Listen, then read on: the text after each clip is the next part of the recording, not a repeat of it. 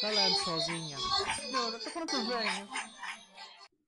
Pronto, e cá estamos para o 13 terceiro episódio.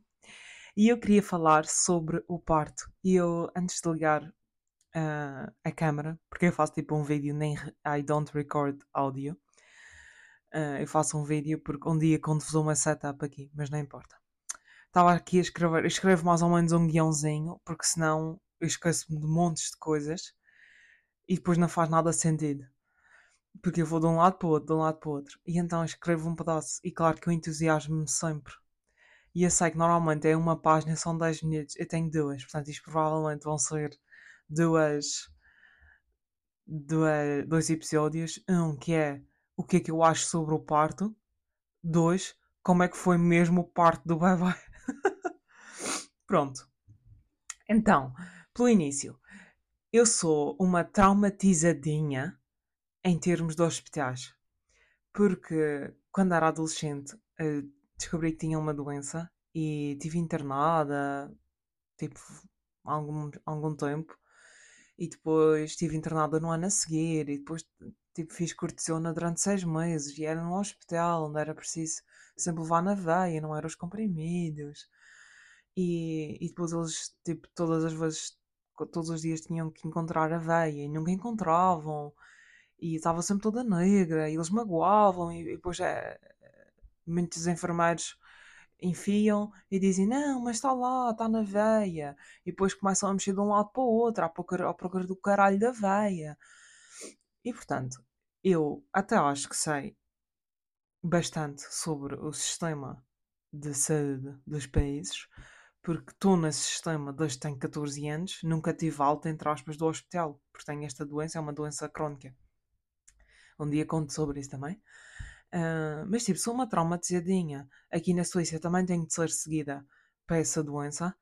E sou traumatizadinha igual aqui, apesar de eles não me magoarem tantas vezes.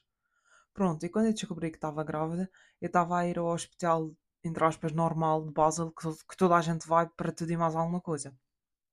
Portanto, eu estava a ter as, as consultas não, não, lá, não quase consigo falar. Reset ou vai ou não vai?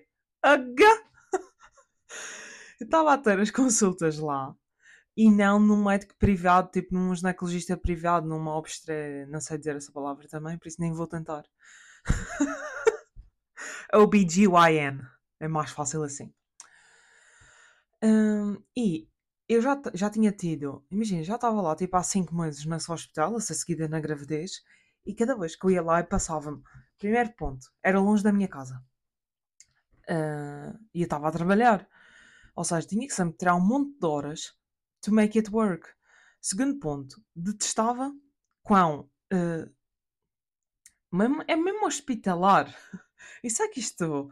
Os, os médicos ouvir isto, ou uma pessoa que trabalha em saúde ouvir isto, tipo, yeah, Catarina, ainda bem que it looks sterile, mas para mim não, porque sterile para mim tem muitas memórias associadas a coisas más que me aconteceram. Um, então eu ia sempre a este hospital que era todo estéril e tudo branco, mesmo um hospital, pronto, era, era o que era, um hospital, era um hospital universitário. Um, e depois, uh, muitas vezes elas falhavam-me na veia, falhavam-me na veia, depois era sempre um médico diferente, não era sempre a mesma médica. Uh, uh, as médicas muitas eram novinhas porque eles não. Imagina, os. Aquilo são os estudantes, não é estudantes, é tipo em medicina, tu passas um ano aqui, ou, ou, ou neste hospital em particular, passas seis meses tipo em ginecologia, depois passas seis meses em nefrologia, depois passas seis meses. Pronto, já perceberam, não perceberam? Um, e. E o que? Já me perdi? Pronto, é, já é por isso que escrevo um. Mas pronto, já estava farta porque elas estavam sempre a, a assustar-me com coisas do bebê. Um dia é que porque a válvula do coração do bebê direita não fechava. Depois, no mês a seguir, íamos lá: Ah, não, isso não era um problema, está tudo bem. Então eu tive cagado um mês inteiro. A seguir era porque elas enfiavam na veia para tirar o sangue, era boia da sangue por causa da minha doença crónica. E depois falhavam a puta da veia. Depois eu chorava e ranho, porque eu já fico num estado de pânico antes de sequer entrar no hospital, que é tipo, na noite anterior, tipo, já sei que vou. Já sei que vou e que pode falhar e que. E depois eu tenho um trauma do caraças, que é tipo. É porque a primeira vez que eu fui ao hospital, quando estava doente, tinha 14 anos, e pensei, isto vai ser outra ida ao hospital, como outra qualquer, em que eu vou, eles dão medicamentos e vou para casa. Só que dessa vez eu fui e não saí durante duas semanas. E portanto, agora quando eu vou ao hospital, eu sou tipo. Mas vou sair ou não vou sair? Porque eu não gosto mesmo. Pronto. Anyways, eu decidi, eu decidi aos seis meses de gravidez que ia para um, que não ia dar uh, à luz. Essa, essa expressão em português é muito boa, mas sim. Não ia dar à luz naquele hospital. Porque todos os livros que eu andava a ler estavam-me a dizer tipo, tem de ser um lugar seguro. Onde tu vais parir, tens de te sentir segura. Tens de te sentir que não tens ansiedade. E era tudo o que eu sentia quando sequer via às portas daquele hospital que eu estava a ir. E então escolhi outro hospital, que é um hospital que se alinhava muito mais com as minhas views sobre o parto. Não, nunca tinha sido mãe antes, mas e por um lado sou esta gaja tipo super científica em que leio tipo os papers sobre tudo e mais alguma coisa e aquilo que faz sentido e let's go pelos factos e não importa as histórias da carochinha.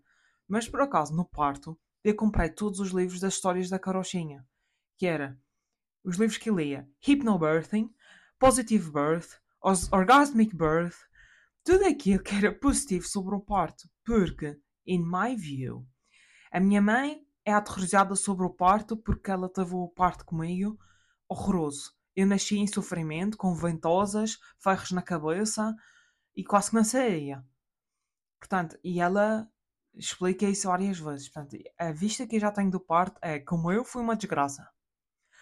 Depois, ela é um bocado fear-mongering, a minha mãe. Ela está tipo, ah, mas é preciso os médicos. Ah, mas isso é preciso a medicação. Ter um parto em casa é uma tontice. Portanto, a minha mãe segue muito esta linha de pensamento. E eu não tenho ninguém à minha volta que tenha sido mãe e que tenha outra linha de pensamento. Mas, com tudo aquilo que eu já vi, e os filmes e o caralho, eu estava tipo, porra, mano, for thousands of years, as mulheres pariram sem essa merda toda.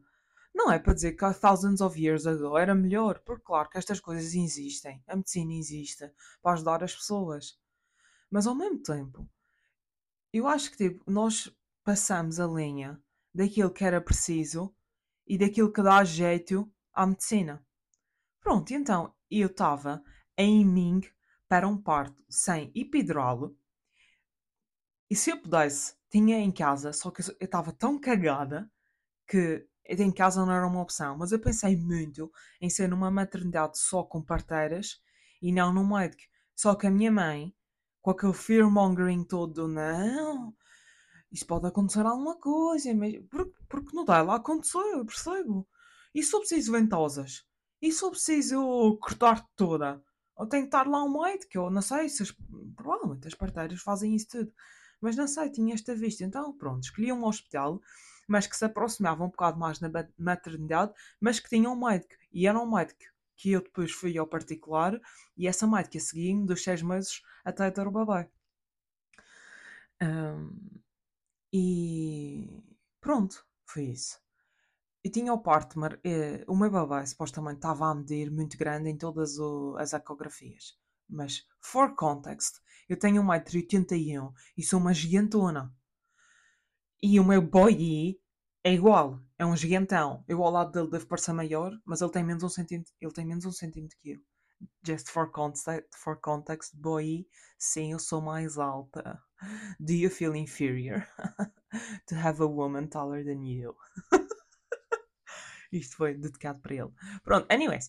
Um, bebê era grande e na Suíça bebê grande means que tem de sair antes das 40 semanas. O único fator médico aqui era o bebê é grande. Eu não tinha mais nenhum problema na gravidez. Mas eles queriam que eu fosse induzida na semana número 39. Pronto. E então lá marquei indução. Era sábado. Marcamos a indução para a, a próxima sexta-feira. Portanto, tinha tipo umas seis dias. E o meu objetivo era tirar este bebê de mim, entre aspas, naturalmente. Porque eu não queria nada ser induzida. Porque nos meus livros de Positive Birth, Orgasmic Birth, dizia que as mulheres que são induzidas têm um parto de merda, demorado, cheio de stress. E basicamente o stress, a adrenalina, impedem com que tu dilates a tua cervix. Therefore, o bebê não vai sair se não tiveres dilatada, filha. Tu precisas de 10 centímetros de dilatação para aquela cabecinha sair. Se não quiseres uma cesariana. E eu não queria uma cesariana. Porque eu não quero operações. Outra, traumatizadinha ainda com, a, com aquilo que, que, se passou comigo. E portanto, o meu objetivo era: vou tirar este bebê de mim, custe aquilo que custar. Pronto, o que é que eu fazia? Dias atarefadíssimos. Eu fazia caminhadas, levava a Fara a passear várias vezes, até eu não poder mais. Eu estava cansadíssimo e doía-me tudo, tudo, tudo. Mas eu ia até não poder mais. Ia ao supermercado, ia tipo fazer compras, ia a todo o lado que eu podia, só para ter dias ativos, porque eu nesta altura já estava de baixa, para ter dias ativos para tirar este bebê de dentro de mim. Outras coisas que eu também fiz, que foi histórias da carochinha ou histórias da bruxaria, era beber aquele chá nojento das folhas de framboesas. e estou-me a ouvir a dizer isso. E estou tipo, who the fuck are you? Porque eu ouvia uma amiga dizer isto e estou tipo, do you trust in science? Yes or no? If it's a no, we cannot be friends. Uh, mas sim, por acaso, não, não tenho amigas que são excêntricas. Mas pronto, anyways bebi esse chazinho. Depois, relações conjugais, porque o Simon tem prostaglandinas que, quando libertadas ali perto da cervix, dilatam a cervix. Portanto, nós queríamos isso. Mas, to be honest, eu sentia-me como. Eu sentia-me uma, uma baleia que deu à costa ali na cama e o meu boy estava ali a fazer. Baixar o que é que ele fez. Porque eu mal me conseguia mexer. E to be honest, eu não tinha grandes vontades. A minha vontade era tirar aquele bebê dentro de mim. E o meu cérebro era tipo: se essa é a tua vontade, então tu também tens vontade em relações conjugais. Porque, by science, uma coisa induz a outra, querida, tá bem? Portanto, vamos lá. uh, outras coisas que eu fiz. Ah, não fiz, mas, mas ia fazer na segunda-feira, e era sábado, estimulação dos mamilos, que isso está comprovado, mas é tipo 5 horas por dia mas está comprovado que isso induz o parto. E... Só que eu nunca quis tirar o colostrum, eu nunca quis fazer nada disso. Mas eu já tinha a bomba em casa e eu estava desesperado. E pensei: olha, se eu vou, vou começar na segunda-feira, para me dar tempo antes de sexta-feira, tentar induzir o parto com aquela merda daquela bomba. Pôs a bombinha, tirar o leite nas maminhas. A minha é portátil. As minhas, tenho duas. Uma para cada e andas pela casa com aquela merda. Pensei, pronto, também não é grande drama. Ia fazer isso, mas por um lado não queria, porque também, não sei, nunca, nunca alinhei bem com essa cena do tirar o colostro. De repente já passou boi de tempo e portanto amanhã conto-vos o resto. Tchau! Falando sozinha. Senhora, para quando venho?